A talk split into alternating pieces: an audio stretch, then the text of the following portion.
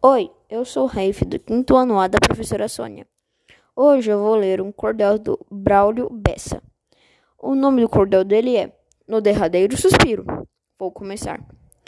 No trem que a morte conduz, todo mundo é passageiro. Ninguém consegue fugir, ninguém mais corre ligeiro. E nessa breve viagem, é melhor ter na bagagem pessoas do que dinheiro.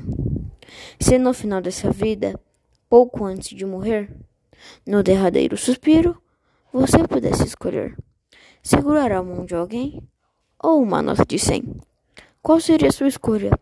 A resposta é evidente, pois a gente que não tem gente é a planta que não tem folha.